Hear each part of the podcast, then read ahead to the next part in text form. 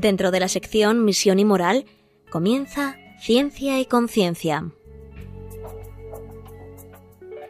Un programa dirigido desde Valencia por Mari Carmen Mateu.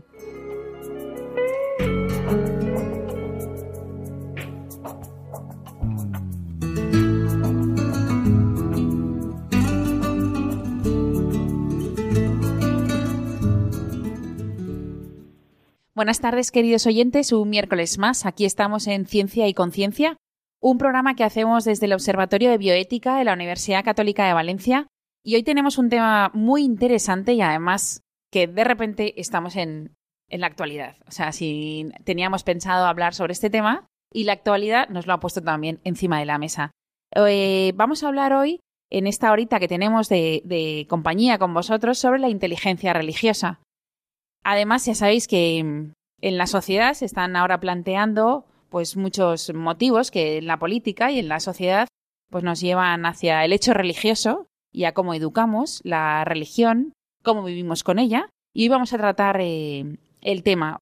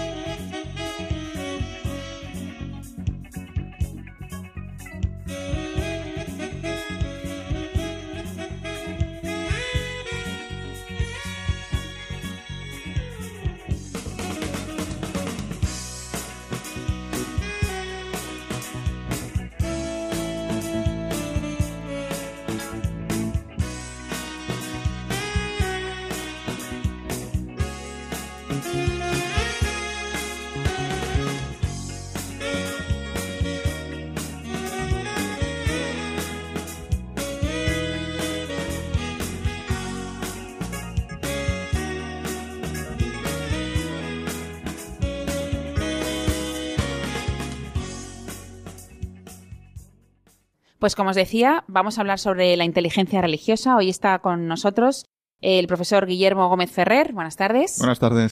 Bueno, Guillermo es vicedecano del grado de multimedia de la Universidad Católica de Valencia, además es doctor en filosofía por la Universidad de Valencia, es máster en ética y democracia y además es licenciado en historia del arte, con lo cual tiene, bueno, una formación multidisciplinar que nos, pues nos va a sorprender, yo creo, ¿no?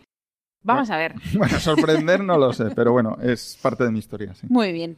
Bueno, además, bueno, en esta casa tiene cuatro hijos, que también la parte humana también es importante a veces que la veamos, ¿no? Porque todo este trabajo también está fundamentado en una base. Eh, bueno, tú has publicado aquí en la universidad un libro que se llama La inteligencia religiosa. Correcto, y es un libro que hace una reflexión sobre lo que es el sentido de la educación desde un punto de vista desde la perspectiva católica. ¿Por qué le llamas la inteligencia religiosa? Pues porque el punto de partida del libro es que hay un, problema de comprensión de lo religioso en el mundo contemporáneo porque se utilizan eh, categorías que no corresponden a el hecho que te estás enfrentando. Es decir, para, con un ejemplo se entiende muy bien. ¿no? Hmm. Para poder comprender una obra de arte, eh, uno no puede solo utilizar las categorías, digamos, racionales de eh, empíricas, porque entonces solo podría decir del cuadro que mide uno por uno, tiene pigmentos de color rojo, etc. Necesita, digamos, una, una forma de pensamiento que es propia de ese objeto que, es el arte, que es la estética, o, el, diríamos un poco, eh, podríamos decir como la inteligencia mm, de la belleza o de la o de la estética.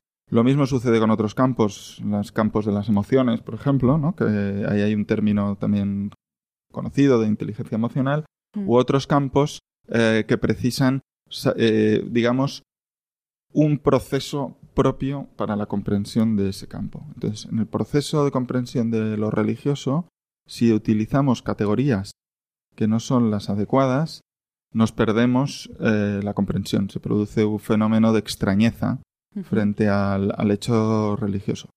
Esa extrañeza es la que eh, precisa, eh, digamos, utilizar unas, un procedimiento, vamos a decir, o una fórmula comprensiva que utilice las categorías propias de, esta, de este acontecimiento religioso que se da en la historia de la humanidad desde que el hombre existe.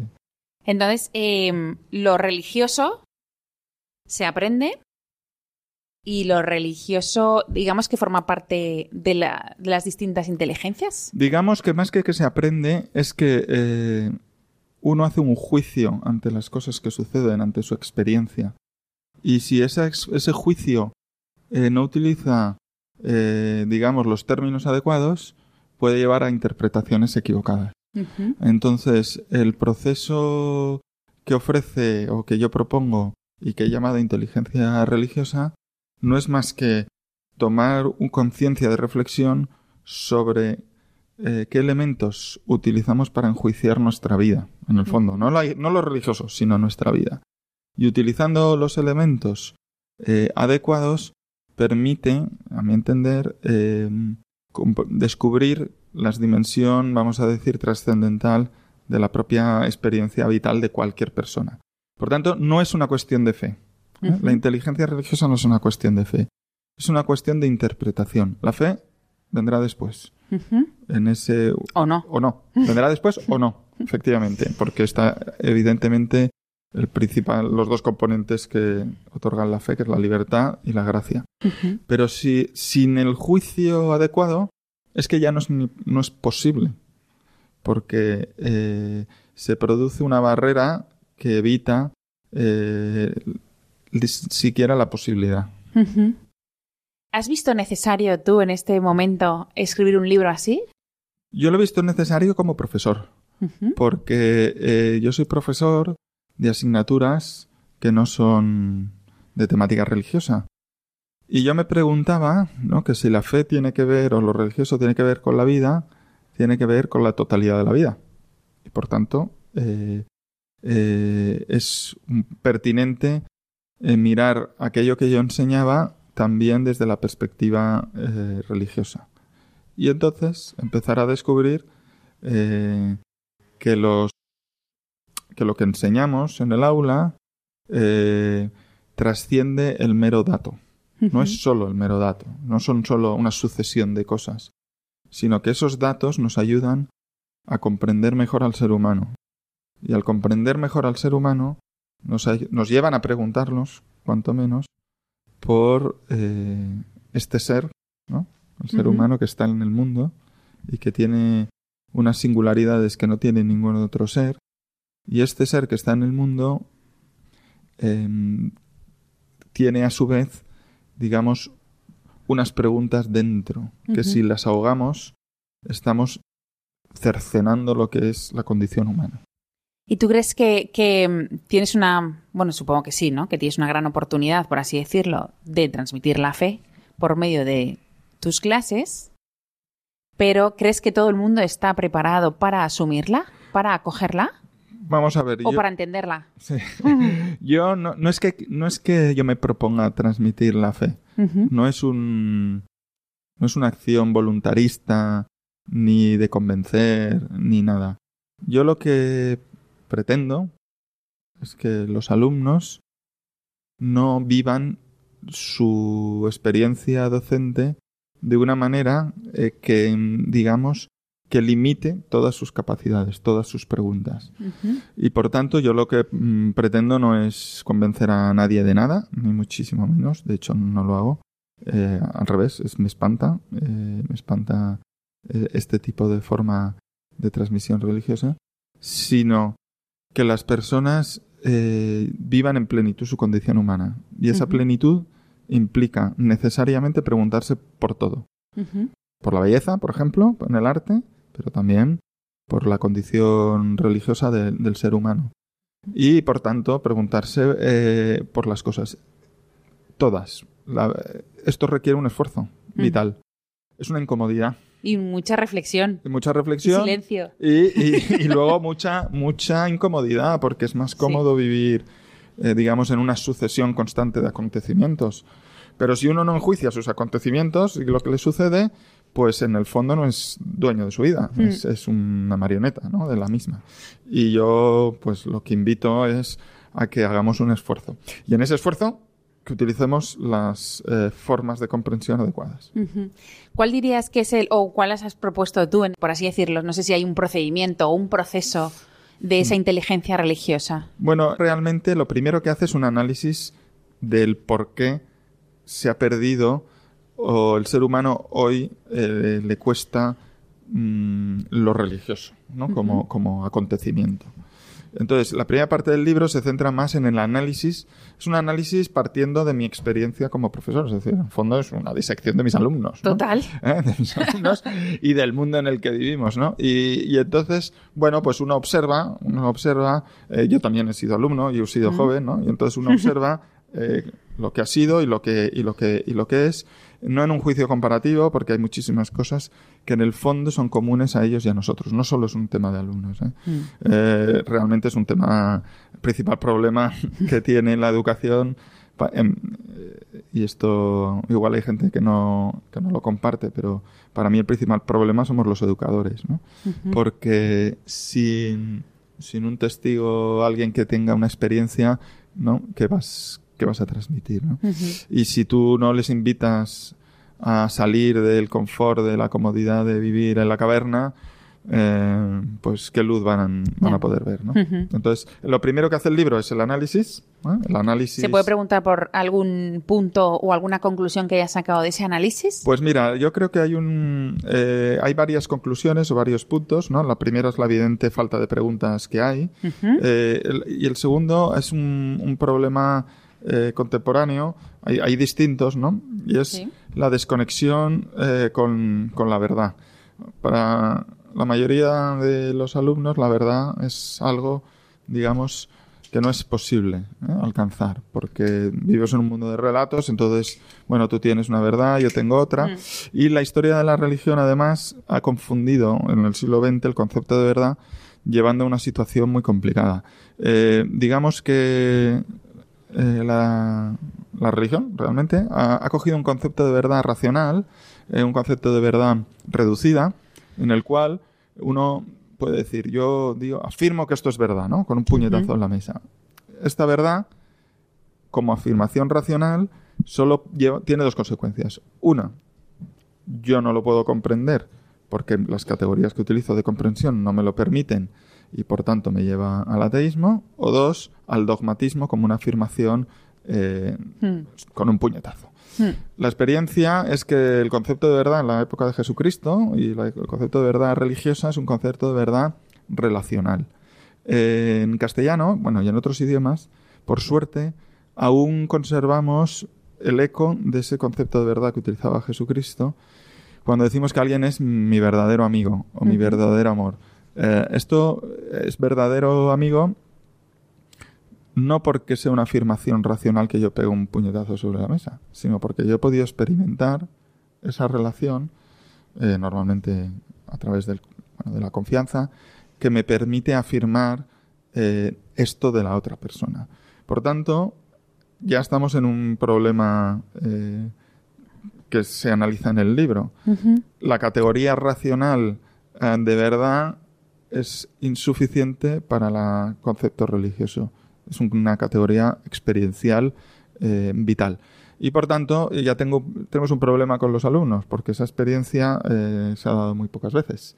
Y se mueven en, un, en, la categoría, ellos y muchísima gente, yo mismo a lo largo de mi vida también, te mueves en una categoría de meramente intelectual, donde en la mm. intelectualidad no hay encuentro posible. Entonces es solo pues una ideología, la religión, ¿eh? como una afirmación con un puñetazo, hmm. que lleva a los fundamentalismos, ¿eh? principalmente, a, una mera ritualización de comportamientos, etcétera, pero digamos que es un cristianismo mm, sociológico o, hmm. o, tradicional o de vivencia o de, bueno, con ciertos eh, categorías morales que me orientan un poco en, la vida, pero muy alejado de lo que es la propuesta eh, cristiana por la cual Jesucristo dice que es, que es, que es, eh, que es la verdad. claro. Pues, es pura relación. claro, y eso también es, es consecuencia también del, del relativismo de la sociedad. Sí. O una cosa nos lleva a la otra y la otra una. Sí, sí, bueno, vamos a ver. El relativismo de la sociedad eh, mm, proviene no solo, no solo de cuestiones eh, meramente de uso racional, sino que también proviene de otras, de otras situaciones que estamos viviendo en el que las, las cosas, es que no quiero utilizar un término muy filosófico, pero la ontología, lo que las cosas son, eh, ya no vale. y por tanto, todo va de interpretaciones, ¿no? de, percepciones. Y por eso tenemos, vivimos en la cuestión, ¿no? El concepto de posverdad, donde la verdad ya eh, no es que sea relativa, es que se ha expandido hasta tal punto que cada uno puede acogerse a aquella verdad que le es más cómoda. Y esto nos lleva a una situación de incapacidad de diálogo, porque, porque yo puedo discutir contigo si estamos aquí o no estamos aquí. Lo que no puedo discutir contigo es que tú te sientas que estás aquí, ¿no? Porque tu sentimiento lo tendrás tú. Y como vivimos en, en un mundo donde la sentimentalidad ha conquistado, eh, digamos, la, realidad de las cosas, eh, nos vemos abocados al desencuentro absoluto eh, y a la incapacidad de llegar a, a, descubrir si verdaderamente estamos o no estamos. Muy bien, y entonces, otro de los de las conclusiones nos has dicho que una de las conclusiones era era la falta de, preguntas, la desconexión con la verdad que hoy tiene la sociedad, porque no vamos a hablar solo de tus alumnos, sino pues porque esto la verdad es, que se puede extrapolar a todo el mundo. Efectivamente, es para todo el mundo. A toda la sociedad. Mm, ¿Y tienes alguna más? Bueno, hay otro punto, hay otro punto que se analiza en el, en el, en el libro eh, que tiene que ver con, con bueno, digamos que Em, la falta de sentido o la, ausencia de asombro ante lo que sucede en la vida. Em, con lo cual, em, si uno si uno da por sentado todo, desde el hecho de estar vivo, ya da por descontado que digamos que la vida es un milagro, ¿no? En el sentido no un milagro religioso, sino, sino que la vida es una oportunidad eh, digamos, es nuestra única oportunidad para, para reconocernos como somos y, lo que es el mundo. Entonces, bueno, viviendo sin asombro, uno va viviendo más o menos y además eh, sin, sin vocación de sentido, ¿no? Eh, ante el, como es todo este, ¿no? Relativo, perceptivo, los sentimientos van cambiando, de alguna manera, optar por un sentido de la vida o descubrirlo, supone tener una certeza de por qué merece la pena vivirla. Y vivimos en un, en un mundo en donde el miedo a equivocarnos es tan fuerte que preferimos, eh, vamos a decir, vagar, sin cierta orientación antes que determinar un, un horizonte al que ir. ¿no? Y esto pues lleva a las problemáticas también eh, de, de, desasosiego existencial. ¿no? Claro, el miedo al fracaso. Eh, a todo, A todo. Miedo a tener certezas al final. Hmm. ¿no? Y luego además esto confluye en otro problema antropológico del siglo XXI y es que la identidad es una identidad quebrada o en pugna. Es decir, uno ya no es, es solo digamos, lo que ha descubierto que es, sino que uno vive su identidad como la suma de muchas cosas. Es decir, uno es católico, pero es valenciano, pero es español, pero es ecologista, pero es torero, eh, etcétera. Y entonces, internamente, eh, son, son en contradicción unas con otras, o en pugna. Y comienza una lucha, una lucha interna eh, en la cual uno vive con verdadera, con verdadera, mm, digamos, eh, angustia vital, ¿no? Y entonces llega, eh, pues esto es muy propio de la sociedad de consumo, eh, los ayudantes de la, de la autenticidad.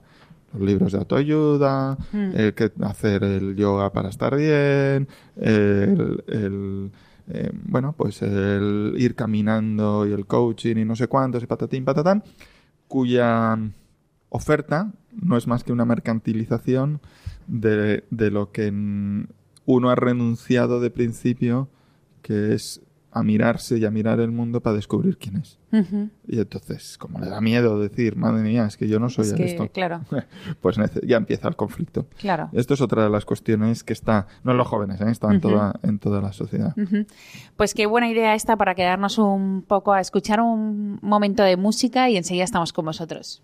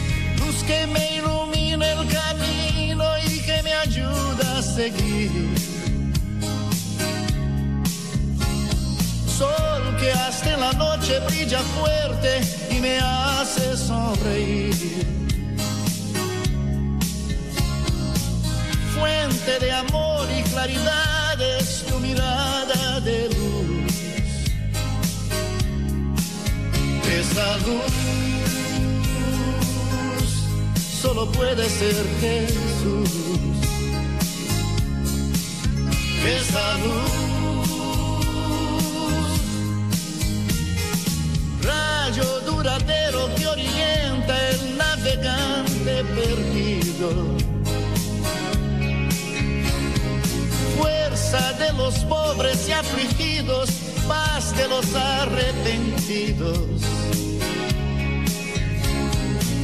Brillo en las estrellas y universo de bondad y de luz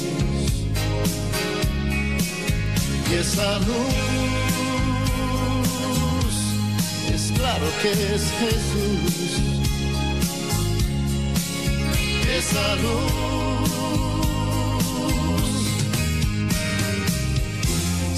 sigo en paz el camino en la vida porque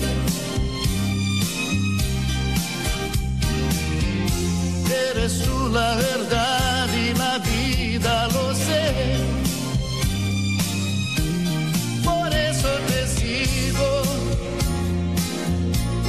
Jesús, mi amigo.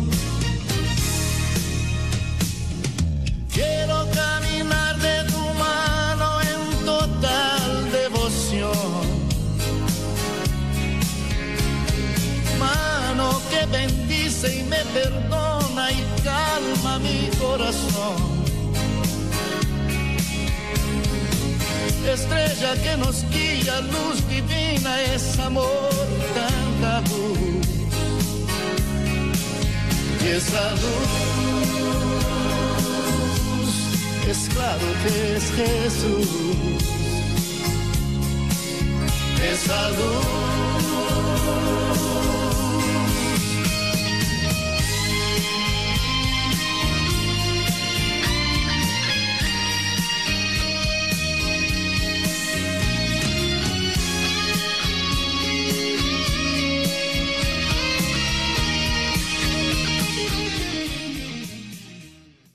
Ya estamos de vuelta en Ciencia en Conciencia, un programa que hacemos desde el Observatorio de Bioética de la Universidad Católica de Valencia.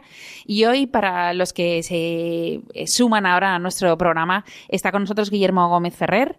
Él es vicedecano del grado de multimedia aquí, de la Universidad Católica de Valencia, y además es doctor en filosofía por la Universidad de Valencia, máster en ética y democracia, y además tiene el plus de que es licenciado en historia del arte, con lo cual también nos está dando buenas luces, ¿no? sobre, su punto. Nos has, explicado lo que para ti, bueno, lo que es la inteligencia religiosa. Mm.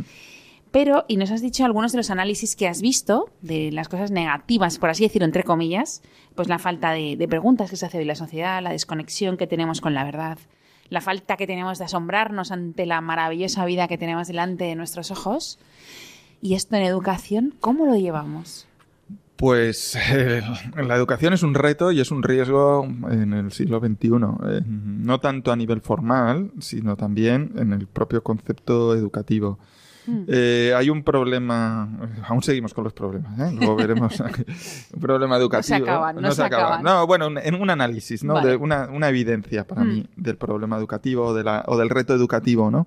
Y es que eh, en ese miedo que hablábamos en la parte anterior del programa, a la verdad, a la certeza, etcétera, necesariamente si está, eh, va a determinar el tipo de educación que los adultos ofrecemos a los, a los hijos, ¿no? Ahora me voy a centrar en los hijos o a los alumnos. Hmm. Claro, si yo no tengo certeza, ¿eh? ¿verdad? Pues que, que, ¿qué hipótesis de bien voy a plantear a mis hijos? Ninguna, porque eh, tengo miedo a equivocarme. Y esto es uno de los grandísimos problemas, de, para mí el mayor, que hay en la educación eh, contemporánea. Está en las familias, está en los colegios, en los Mm. colegios católicos y está en la universidad y en la nuestra también. Eh, me refiero a la católica. Eh, nosotros, y en las demás, ¿no? Por supuesto. Eh, la cuestión es la siguiente.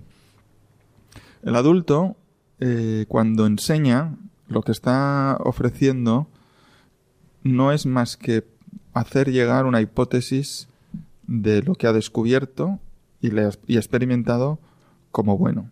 Es decir, yo, yo tengo cuatro hijos, como decía, pues yo a mis hijos les digo, mira, es mejor eh, no robar Hmm. por estos motivos.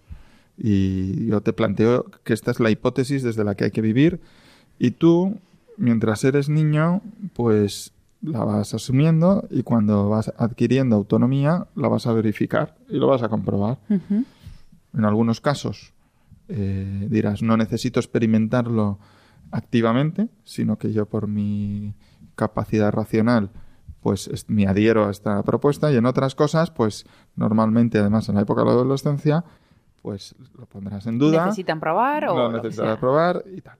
Bien, esto es la, esto es la educación. Entonces, el problema, por ejemplo, es que ante la falta de certeza de que, que vivo yo o que es para mí Dios, porque no lo he experimentado y es una mera cuestión racional, o bueno, que he vivido en el colegio y demás, pues en vez de hacer una hipótesis, trasladamos el problema al niño y decimos, no, eh, no te voy a... No, ya lo comprobarás por ti mismo. Mm.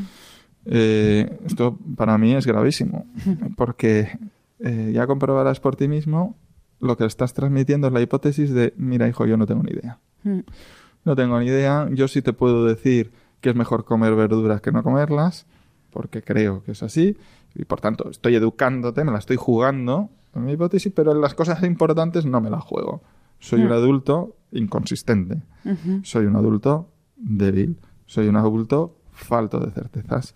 Solo soy capaz de decirte lo bueno y lo malo en aquello que es muy básico o en aquello que la ideología del momento en el que estoy viviendo ha calado mi conciencia para decirte, pues está mal hacer esto o lo otro. No soy capaz ni de plantearme yo mismo eh, esta pregunta para ofrecerte una respuesta.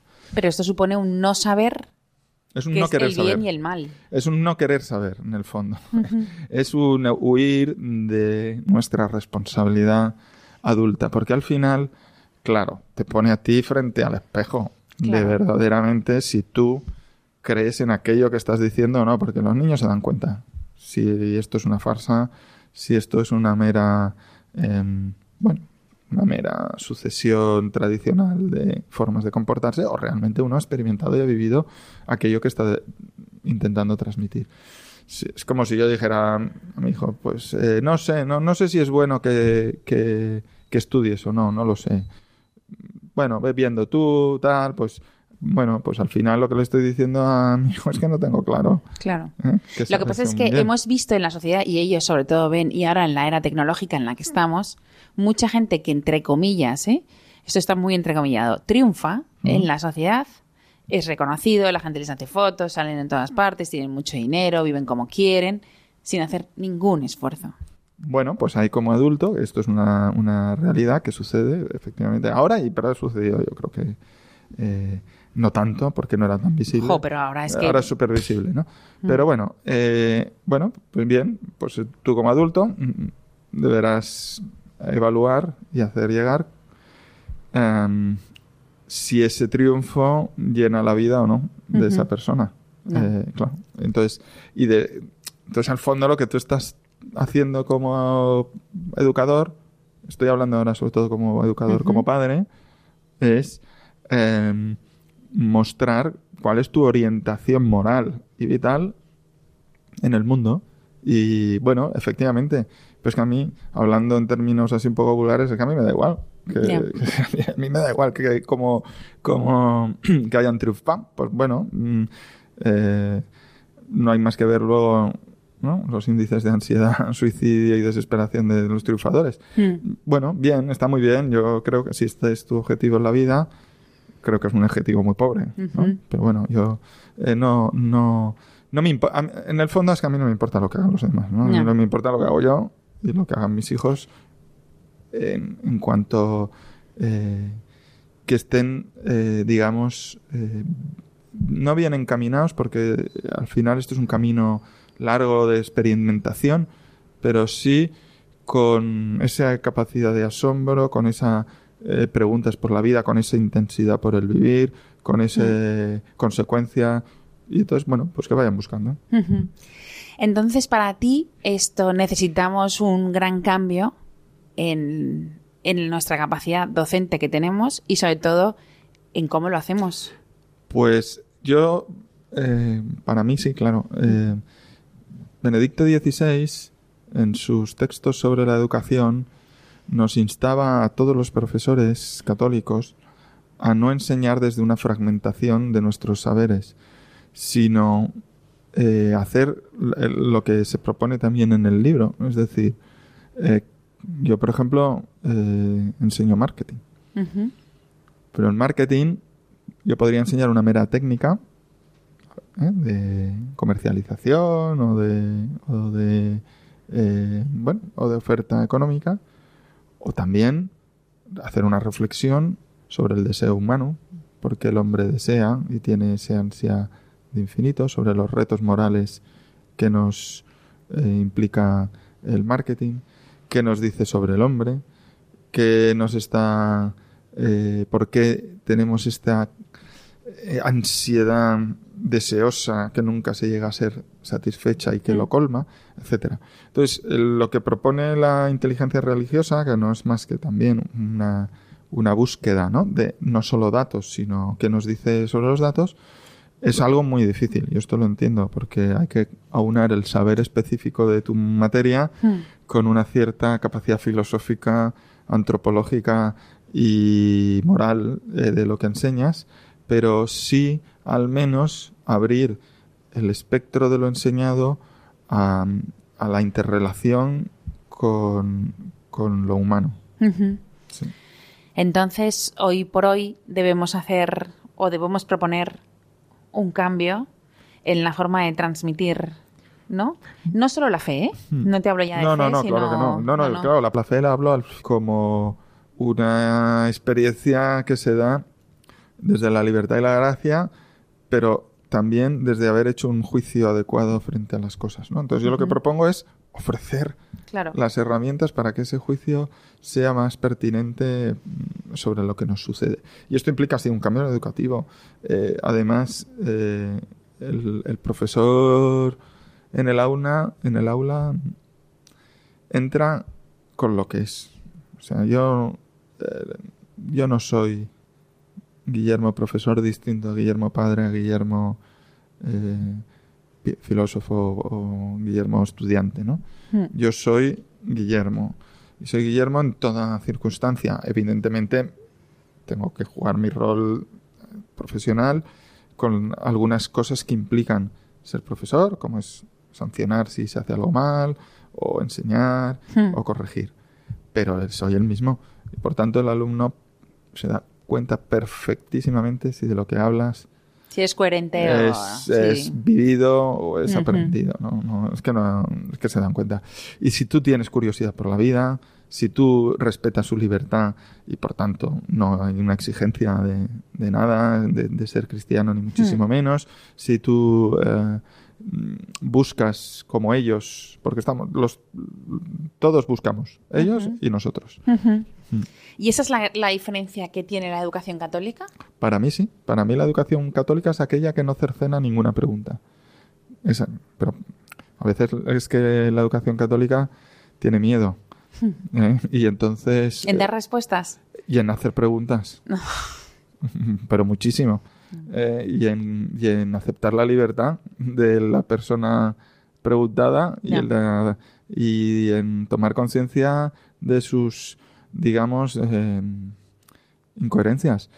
Pero una verdadera eh, la verdadera educación católica es aquella que permite decir la realidad empieza aquí. La realidad con todos los factores que tiene la realidad. No solo unos aspectitos, no, no, con la totalidad. La realidad con, con nuestras deficiencias como profesores, como universidad, claro que sí. Pero eh, para eso hay que, hay que tener la certeza de haber experimentado que efectivamente la respuesta ante esas preguntas existe. Y si uno no tiene esa certeza, pues empezará a tener miedo a que se hagan preguntas. Claro.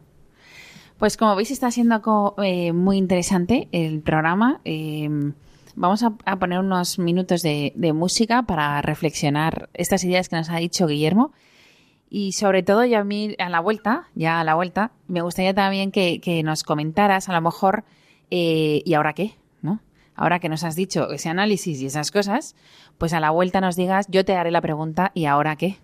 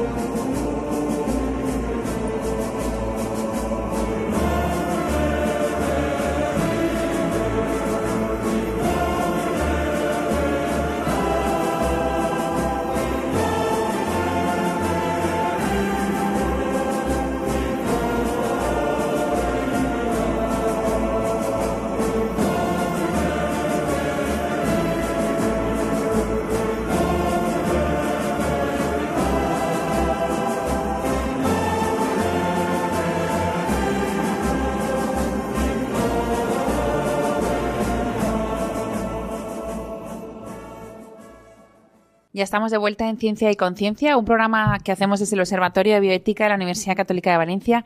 Y hoy estamos, ya saben, eh, con Guillermo Gómez Ferrer, eh, que él es eh, doctor en filosofía, es vicedecano del grado de multimedia y además es licenciado en Historia del Arte y mm, tiene un máster en ética y democracia que a lo mejor no estamos sacando todo el jugo, pero nos hemos quedado en una parte muy interesante si lo recuerdan, que nos ha dicho todo el análisis sobre lo que él ve en las aulas y en la, y en la sociedad, eh, sobre el hecho religioso, sobre la inteligencia religiosa. Él ha publicado el libro que se llama La inteligencia religiosa. Y la última parte del programa me gustaría dedicarla a ¿y ahora qué? Porque nos has contado los problemas que hay, cómo estamos, ¿y ahora qué hacemos? Pues ahora lo que hay que hacer Bueno, primero, hay, eh, hay que no es una palabra que me guste. Vale. Pero vamos. Eh, ¿Y ahora qué? ¿Ahora qué? Pues si hemos dicho que la verdad religiosa no es una verdad racional y que es relacional, ¿ahora qué? Ahora el vínculo y la relación es lo único que salva al hombre.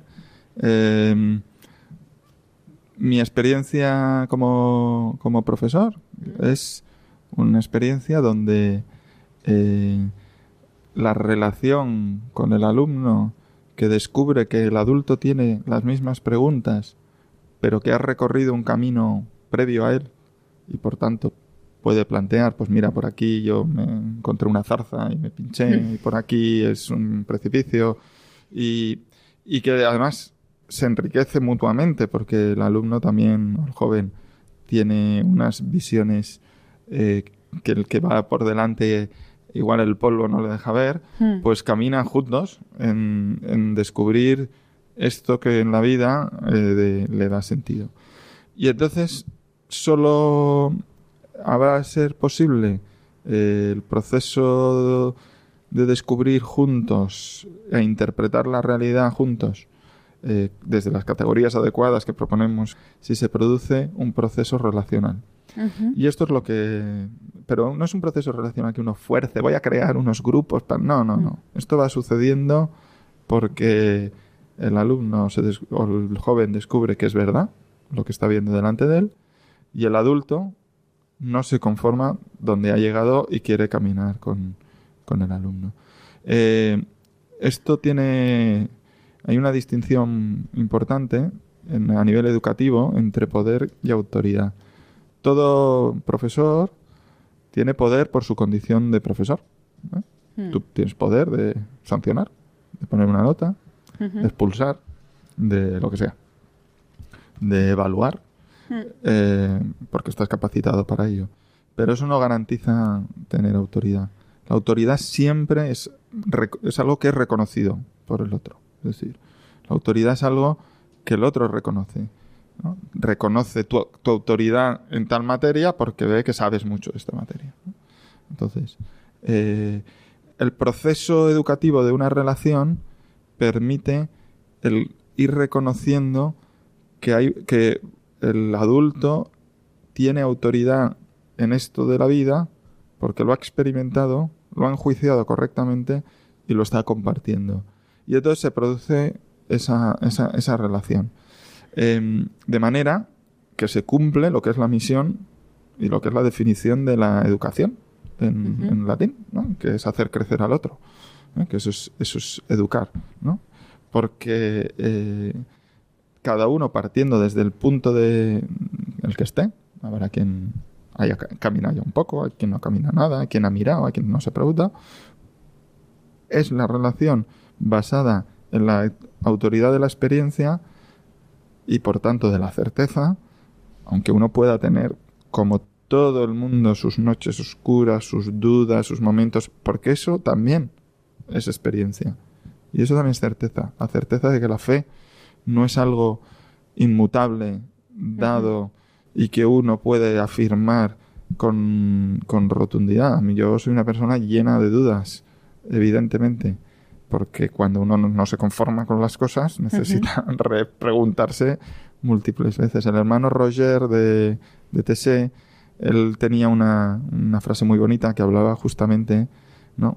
Que ese inicio, ¿no? La, que la duda ya es el, el inicio de la fe, ¿no? Ese- sin duda ya no es posible eh, la, fe porque es el no conformarse con lo, con lo que hay y el abrirse a una posibilidad de trascendencia. Pues bien, ¿ahora qué? Ahora una relación. Padre-hijo, alumno-profesor, eh, juntos en, en un camino y una relación que solo pueden hacer de, de la libertad. Es decir, eh, yo jamás, jamás como profesor he obligado a nadie a ir a nada. No. Fuera de lo que es la obligatoriedad del aula. Y sin embargo, me he encontrado en estos últimos meses y sobre todo los últimos dos años, donde después de este proceso religioso, que cada vez hay un deseo de estar juntos, ¿eh? con de los alumnos conmigo y con alguna otra profesora, bueno, en concreto con, con mi mujer, que también es profesora, eh, ella es doctora en Historia del Arte, eh, en descubrir juntos eh, las cosas de- del mundo. Porque al final es que ellos tienen el mismo deseo que tengo yo de conocer las cosas. Es que ellos se emocionan ante la belleza de la misma manera que me, me emociono yo. Es que quieren la justicia como la quiero yo, y por eso se rebelan. Es que estamos hechos iguales. Entonces, pues vamos juntos. Yo conforme ibas hablando, me iba viniendo varias cosas a la cabeza. Una de ellas, que era como que estabas describiendo a lo que conocíamos como el verdadero maestro, ¿no? El que en su coherencia mostraba eh, la vida a sus alumnos y le planteaba las dudas. Y eran ellos los que pensaban y lanzaban, por así decirlo, respuestas. Y había un diálogo. En ese diálogo, entonces yo, esa era una de mis ideas. Y la otra idea era, eh, bueno, que me salía coherencia, confianza, sinceridad. O sea, ser creíble, ¿no? O sea, si no eres creíble... Bueno, ser creíble es, un punto para mí esencial, ¿no? Eh, lo que los alumnos vayan dando las respuestas tiene sus, sus, peligros, porque para tener pensamiento crítico primero hay que tener pensamiento. Y, y por eso se propone, se propone tener ¿no? una estructura de pensamiento válida. ¿no? Eh, el diálogo, por supuesto. ¿no? Eh, el diálogo, además, el término eh, diálogo es diálogos, es una días atravesado por el logos, por la razón, es decir, es una conversación que está atravesada por una, eh, una razón no abstracta, sino eh, que, busca, que ambos buscan un mismo, un mismo horizonte. Si no, no es diálogo, es, no, es intercambio de monólogos.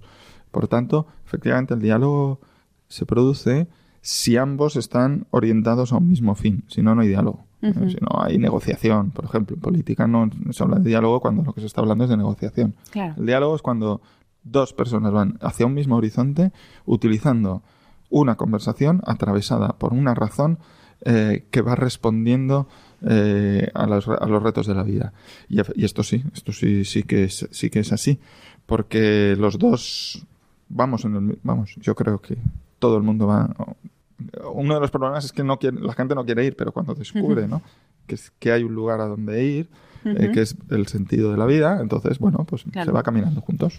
¿Qué respuestas darías o qué respuesta darías a la situación que vemos hoy actualmente de. porque hay mucha mentira alrededor nuestro, ¿no? Y son evidentes las mentiras y, puedes verlo. Y ahora es que ahora tienes la mala suerte de que te vemos, en, o sea, está grabado, ¿no? Entonces estamos cansados de ver mucha mentira. ¿Qué respuestas damos a esto? Bueno, yo creo que la respuesta es que la verdad existe. Esta es la primera, porque eh, vivimos en un entorno, como decía al principio de la entrevista, en donde se ha puesto en duda la existencia de la verdad. La verdad existe, ¿no? Yo estoy o no estoy. Una de las dos es hmm. verdad. ¿eh? una de las dos es verdad, ¿no? Eh, por tanto, la verdad como tal existe.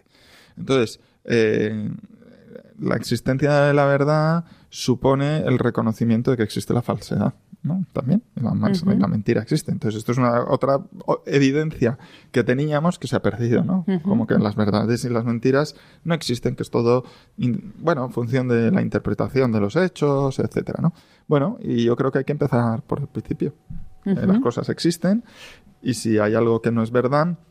Eh, claro, el problema es que de desmontar las falsedades es que hay que desmontar una cosa más compleja y es que el mundo se mueve en la sentimentalidad y no en los hechos. Y esto es una cosa un poquito más complicada. Ya. Y ante, bueno, ¿qué podríamos hacer nosotros? O sea, cada uno de nosotros, porque nos quedan unos minutos. Entonces, danos algunas estrategias para, pues eso, vivir en la verdad, transmitirla saber qué podemos hacer, ¿no? O sea, que, tanto en nuestra vida, en nuestra casa, en nuestro trabajo, en la sociedad, amigos. Bueno, eh, desde un punto de vista religioso o en general en la vida. Vamos a ver, yo creo que hay que hay eh, hay un punto de partida mm. que es vivir con intensidad. Y esto es incómodo. Esto es incómodo porque vivir con intensidad eh, nos uno dice, jolín, ¿y por qué yo no me podría conformar ¿no? con ver el partido y, ir a tomar unas cañas? Y, esto está bien, porque está muy bien, pero me es insuficiente. ¿no? Eh, bueno, yo creo que, es un camino de ir ensanchando el corazón para una, para una vida con, con más pasión, por así decirlo. Bueno, es una gran... Lo de vivir con intensidad tiene su peligro, ¿eh? Por supuesto. tiene un peligro y es eh, interpretar mal la Sí, intensidad. totalmente. eh, pero pero lo- eh, es que puedes, uno puede, por ejemplo, interpretar eh, vivir con intensidad, por ejemplo, en el amor, que suponga cambiar muchas cosas, Hmm. o la intensidad es ir hasta el final. de algo. Ujú. Eso sí, Hacer grande el amor. y llevarlo hasta el final, las Claro. consecuencias. Eso es vivir intensamente un, un amor, no ir cambiando. Porque vivir cambiando justamente es la superficialidad. Total. Entonces, ya nos quedan muy pocos minutos y me quedo con una idea eh, que has dicho antes sobre el vínculo y la relación. O sea, que, que si nos vamos de aquí pensando, ostras, tengo que hacer el vínculo y luego además la relación, ¿es así? Bueno, yo es que no, hay- no es que hay que hacer, tiene que suceder. Tiene que suceder entre personas y tiene que suceder con Cristo. Si no, Cristo sería una idea. Y si es una idea, con la idea no hay encuentro. Con la idea solo puede haber reflexión. Eh, sería un objeto, no, no un- ¿eh? sería un ello, no un tú. Y, y, por tanto, ¿cómo es posible que algo que no está mm, eh, físicamente sea un tú? Pues observando aquellos que han sido transformados por ese mismo tú, que transforman tu propia vida. Como los discípulos observaron a Jesucristo y transformó su vida, y otros observaron a esos discípulos que les había transformado, les transformó a ellos, y, a- y otros a su vez a ellos, hasta, hasta hoy. Hasta hoy, tú con tus, con tus alumnos. Bueno, yo no soy, no creo que sea muy buen ejemplo, te- también tengo que decir. Bueno, ¿eh? cada uno de Eh, nosotros en nuestro ámbito. La, la realidad de la que hay que partir también es del límite que tiene uno, y Mm. yo soy muy limitado. Bueno, somos, todos somos muy limitados, pero tenemos algo muy grande también, que es el amor, que podemos transmitirlo. Efectivamente. Pero bueno, muchas gracias, Bueno, Guillermo. a vosotros por la invitación. No, que va, que va. Yo, si, si a los oyentes les parece bien, te invitaré alguna vez más. Muchas gracias. Eh, yo creo que algunas más. Muchas gracias. y compartiremos contigo un rato, eh, un rato más, y sobre todo como hoy, ¿no? Que nos has abierto mucho los ojos sobre la inteligencia religiosa, que por lo menos ya podemos hablar sobre ella, ¿no? Fenomenal. Y si alguien quiere leerlo, pues Ujú, también. Vamos, fenomenal. Pues nada, eh, a todos vosotros nos vemos en 15 días. Gracias a Fernando y Ángelo que están haciendo realidad este programa todos los, los días que tenemos el programa. Y a todos vosotros nos vemos en 15 días. Muchas gracias por estar ahí.